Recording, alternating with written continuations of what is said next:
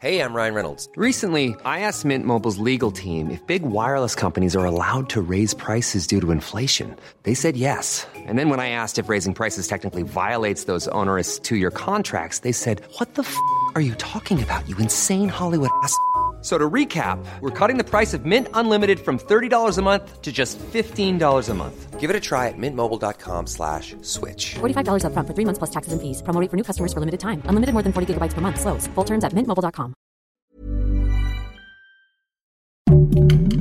Heraldo Podcast, un lugar para tus oídos. Hola, ¿qué tal amigos? ¿Cómo están? Bienvenidos a un live más de Después de la Función. Qué, fe qué felicidad estar con ustedes que ustedes estén con nosotros también. La verdad, ha tenido una gran respuesta a este live, estamos muy contentos, sobre todo por la cantidad de views que ha habido, pero lo que más nos gusta, y es importante decirlo, es que nos acompañen en vivo. De verdad, sí. leemos todos los mensajes y para para, pues para este programa está mi compañera, mi, este, mi amiga, eh, crítica también especializada, Monse. Hola, ¿cómo estás, Oscar? Qué gusto estar contigo y qué gusto que estén con nosotros aquí en este live también. ¿Cómo estás?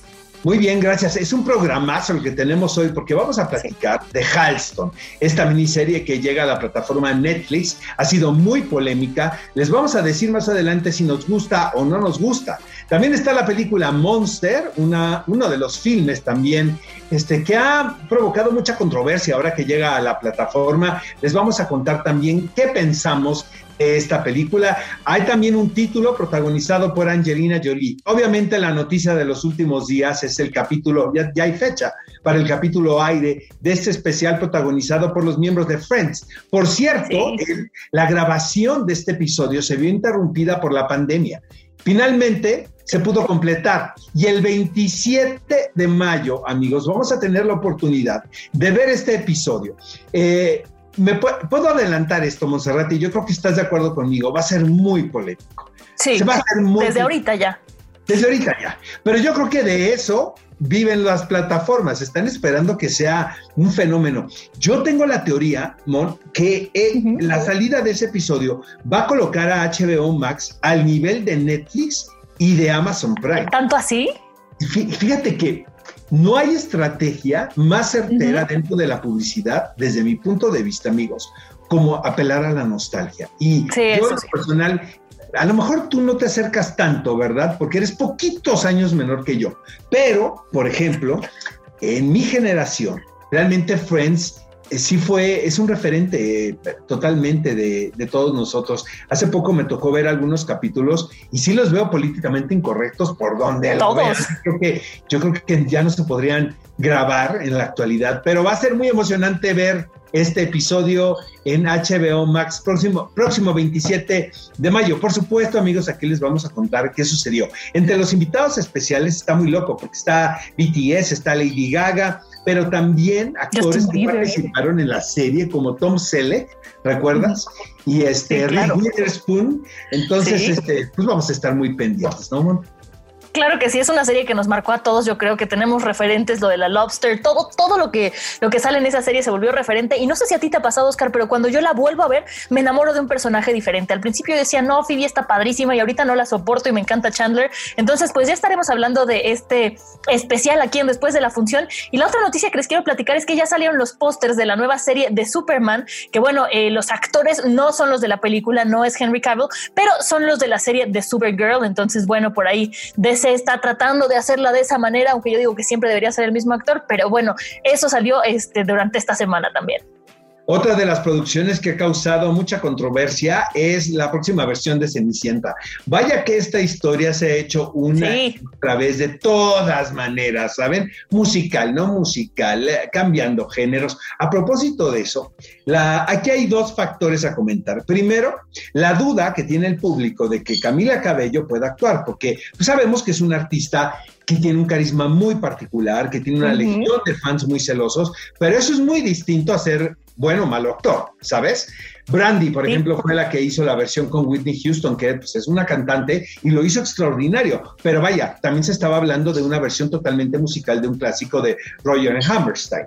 Eh, esa es una. Lo otro es que Billy Potter eh, a, quien a mí se me hace que es un talentazazazo, lo pueden ver en la serie Pose. Eh, que por cierto está ahorita al aire y está en la última temporada, si es que si quieren eh, ver los capítulos y ver en qué va a concluir esta, esta historia, pues ahorita es tiempo. Billy Porter tiene un personaje muy importante en Pose, pero aquí va a interpretar a la madrina.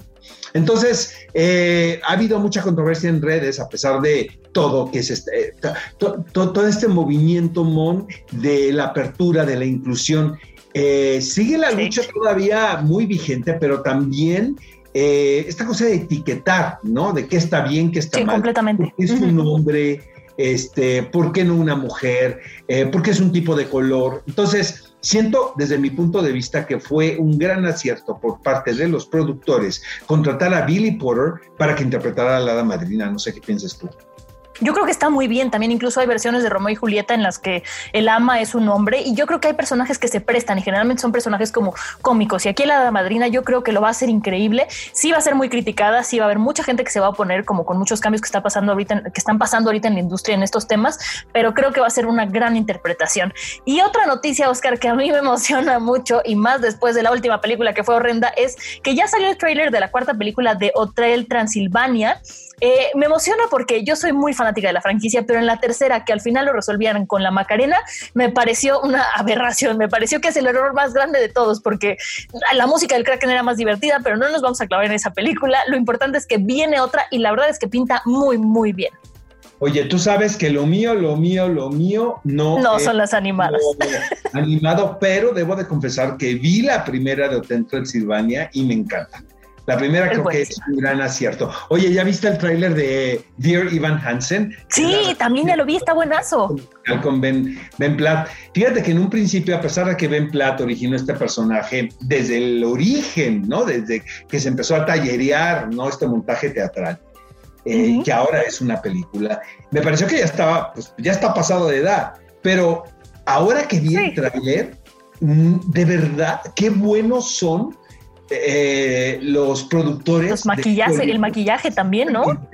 Como para, y la actuación de Ben Platt, porque es un intérprete brillantísimo, realmente me llamó mucho la atención, me pareció un gran tráiler, muy conmovedor y que realmente entiendes y comprendes la esencia de la historia. Estoy completamente de acuerdo contigo, Oscar. Y ahora platícanos un poquito sobre Halston. A ver, ¿te gustó o no te gustó y por qué? Ahí les va.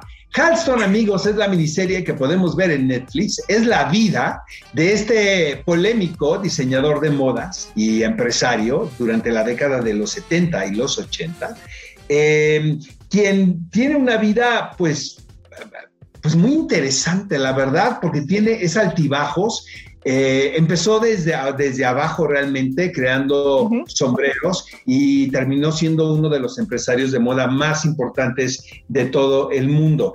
Em, el problema aquí, mira, es, un, es una miniserie de entrada muy entretenida. O sea, si quieren ver algo eh, donde se quieran clavar, y, puedan ver los capítulos ahora sí que de corrido, yo creo que es una muy buena opción. Pero también creo que se pierde la oportunidad, Mon, de mostrar el retrato de un personaje por demás complejo. Creo que como todas las producciones, casi todas las producciones de Ryan Murphy, salvo Feud, por ejemplo, que creo que está muy bien lograda sobre la rivalidad de Betty Davis y John Crawford. En esta ocasión sí se quedó muy por la superficie. Vaya, la envoltura es muy llamativa. Lo que quiero decir es que el diseño de producción de, la miniserie, eh, el vestuario, las caracterizaciones son adecuadas, son perfectas. El problema es la manera en la que se está contando, que creo que va todo muy por encima. Finalmente no logras entender la psique de este personaje tan complejo que lo provocó a tener esta, este comportamiento tan, tan tan bipolar, la verdad. Obviamente hay mucha droga, mucho alcohol, mucho sexo. Eh, igual McGregor me recordó en muchas escenas a Mauricio Garcés. O sea, siempre que Por la pose, ¿no? Pues. Una caracterización, como dicen por ahí, de dientes para afuera. Pero, pero yo creo que no es culpa de él, es un, es un intérprete muy talentoso. Siento que es responsabilidad de los realizadores de esta miniserie. ¿Tú qué piensas de Halston? A mí Halston me gustó mucho, no es una historia que vaya a cambiar mi vida, ni mucho menos, pero creo que la actuación de Ewan McGregor sostiene toda la serie. Eh, creo que su trabajo es muy bueno, mantiene el personaje, en ningún momento se le, va, se le va. No puedes creer que sea el mismo actor que interpretó a Obi-Wan o que lo vimos en Lo Imposible, que a mí me parece que es un actor que no, no se le ha dado el valor que tiene. Eh, no estoy diciendo que sea la, la, actuación de su carrera, simplemente me parece que gracias a él la serie se soporta completamente. Eh, también la adición de personajes como eh, Liza Minnelli, en este caso, le da muchísima alegría a la serie, como que le da mucha, mucha vida y el hecho de que sea un personaje que reconocemos y con el que nos sentimos tan familiares hace que la, la sintamos mucho más cercana. A mí eso me gustó muchísimo. Oye, muchísimo, qué buena Oscar. actriz es Trista Rodríguez, ¿eh? quien interpreta. Lo hace muy bien. Aplauso de pie, yo creo que es uno de los aciertos de, de esta serie. Y hablando del público, tenemos por ahí opiniones, mensajes, mi querida Mon, a ver. Mira, aquí los tengo, tengo el celular en la mano, no estoy chismeando. Bueno, sí, pero con lo que nos están escribiendo y lo que nos escribieron durante el fin de semana, ¿qué opina la gente sobre Halston? Kenia dice, me gusta, toca varios temas, varias épocas, transiciones, todavía no la acabo. Kenia, acábala. La verdad es que vale muchísimo la pena, es una serie que te echas en una sentada, qué bueno que la estés viendo. Susel nos dice, magistral su actuación, que estoy completamente de acuerdo con ella también. Y Elba nos dice, me gustó y la disfruté mucho. Entonces, qué bueno que estén comentando y qué bueno que la estén disfrutando. Oscar, no estamos tan perdidos entonces en nuestras Pero opiniones. creo- es una serie ti te gustó más que a mí, me da esa impresión. ¿Estás de acuerdo? Me gustó solamente por Ewan McGregor. La verdad es que me parece que su trabajo es muy bueno y fue lo que me mantuvo viéndola. La historia no tanto.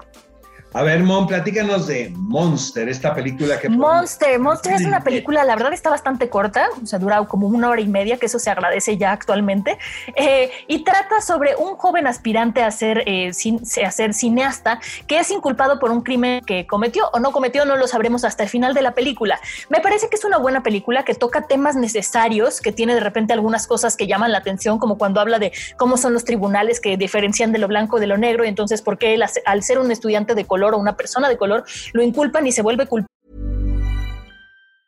Hiring for your small business? If you're not looking for professionals on LinkedIn, you're looking in the wrong place. That's like looking for your car keys in a fish tank. LinkedIn helps you hire professionals you can't find anywhere else, even those who aren't actively searching for a new job but might be open to the perfect role. In a given month, over 70% of LinkedIn users don't even visit other leading job sites. So start looking in the right place. With LinkedIn, you can hire professionals like a professional. Post your free job on linkedin.com/people slash people today. Hasta que se demuestre lo contrario, cuando debería de ser al revés. Eh, creo, Oscar, que es una buena película, está basada en una novela del mismo nombre. Sin embargo, lo que me pasa un poco es que siento que la manera en la que decidieron mezclar las historias, porque vamos viendo cómo decidió eh, él, este, bueno, dedicarse al cine, cómo empezó, eh, se empezó a introducir la gente con la que conocía, mientras estamos viendo cómo su abogada y él empiezan a luchar para tratar de demostrar su inocencia. Siento que la manera en la que las mezcla- mezclaron ambas historias no termina de converger. A mí eso hizo que se me hiciera un poco pesada, pero sí te quedas hasta el final viéndola porque quieres saber si es culpable o no y cómo lo demuestran. No sé a ti qué te pareció, Oscar. No puedo estar más de acuerdo contigo. Fíjate que tengo opiniones encontradas alrededor de Monster, amigos. No es una mala película. Se estrenó en Sundance hace varios años, del 2018 creo que es. Yo creo que salva la anécdota, el jovencito eh, Kevin Harrison Jr., estupendo actor, de verdad. Sí, lo Eh, hace muy bien. Eso me gusta y también la referencia inmediata que hacen a la película Rashomon de Akira Kurosawa. ¿Qué quiero decir con esto? Que el jovencito está en la preparatoria pero quiere estudiar cinematografía. Su maestro de cine es- es- eh, eh, tiene un rol muy importante en la historia y lo inspira a ver eh, mucho cine de autor, entre esto Rashomon de Akira Kurosawa, y eso es muy paradójico, porque finalmente este mismo personaje se ve en una circunstancia, en un crimen, en un asesinato, donde cada uno de los participantes y de los involucrados y los que estaban en la escena, pues tiene una versión distinta. Eso es muy interesante, porque como espectador lo que quieres saber es si es culpable o no. Por supuesto que no les vamos a decir aquí, amigos, mejor vean la película, pero sí se hace un paralelismo muy evidente, ¿no? Con Rashomon. Eso es muy interesante porque siento que hay una generación que no conoce esta película que es clásica y que es básica, amigos, si nos gusta el cine. Este Rashomon tiene que ver con las distintas versiones de un mismo hecho, pero por el lado negativo, yo creo que ponen temas bien importantes en la mesa y no se abordan de una manera adecuada. Mon. Se quedan superficiales, ¿no? Exactamente. Esto es decisión de los realizadores de la película. Es muy extraño porque tiene momentos muy bien logrados y otros que dices, caray. Por ejemplo, tú estabas mencionando la presencia de muy buenos actores, Jennifer Hudson. Realmente creo que Jeffrey Wright también está o está muy desaprovechada. ¿Sabes? Porque es una muy buena actriz. Pero entonces ponemos Monster sobre la mesa, véanla y bueno, ustedes opinen. Y fíjense que... antes vean Halston.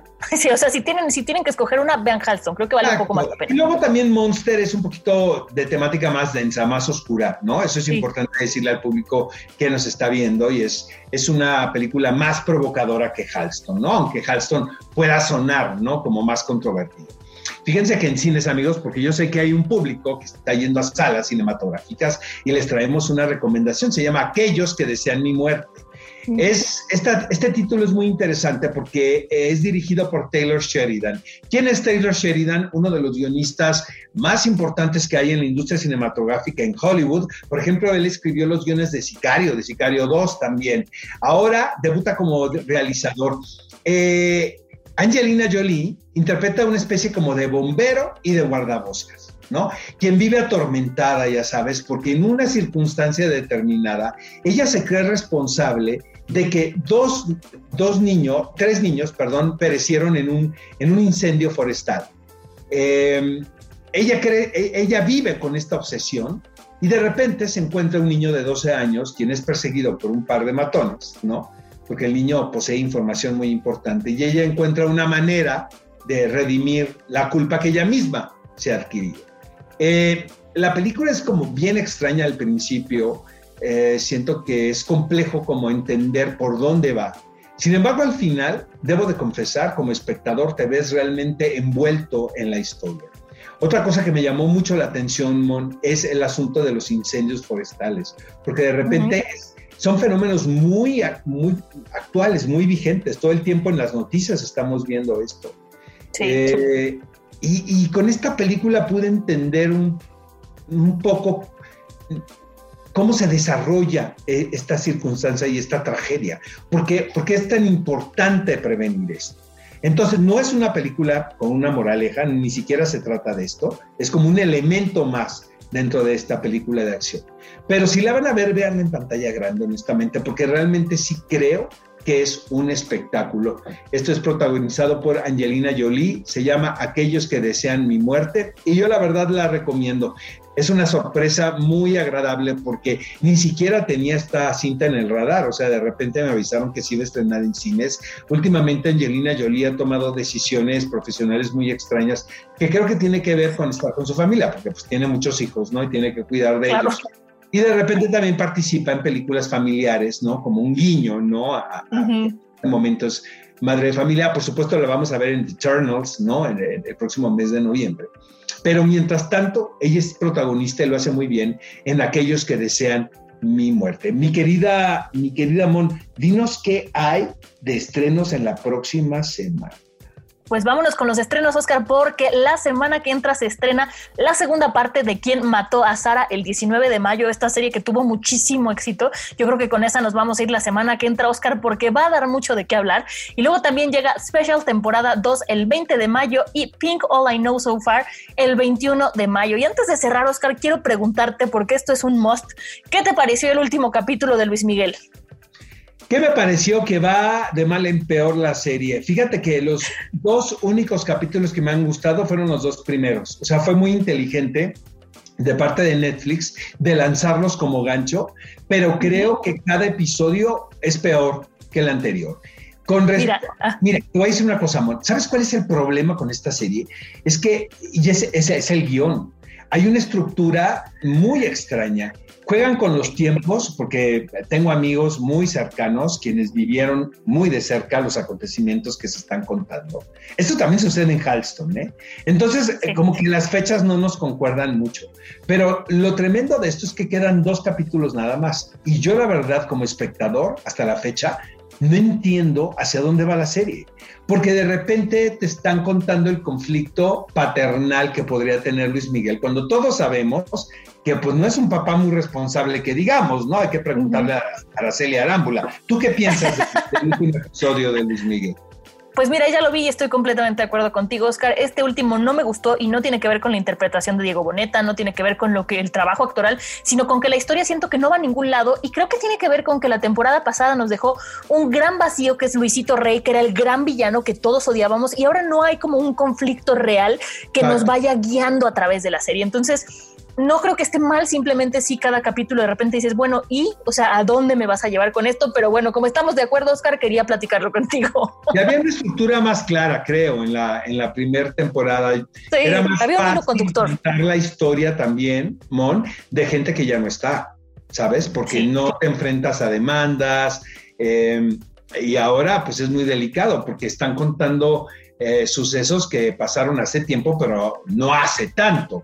O sea, los protagonistas de lo que estamos viendo por ahí andan y pues las demandas también por ahí andan. Pero obviamente vamos a ver, amigos, los dos últimos episodios de la serie de Luis Miguel y se los vamos a platicar y contar y dar nuestra opinión aquí en Después de la Función.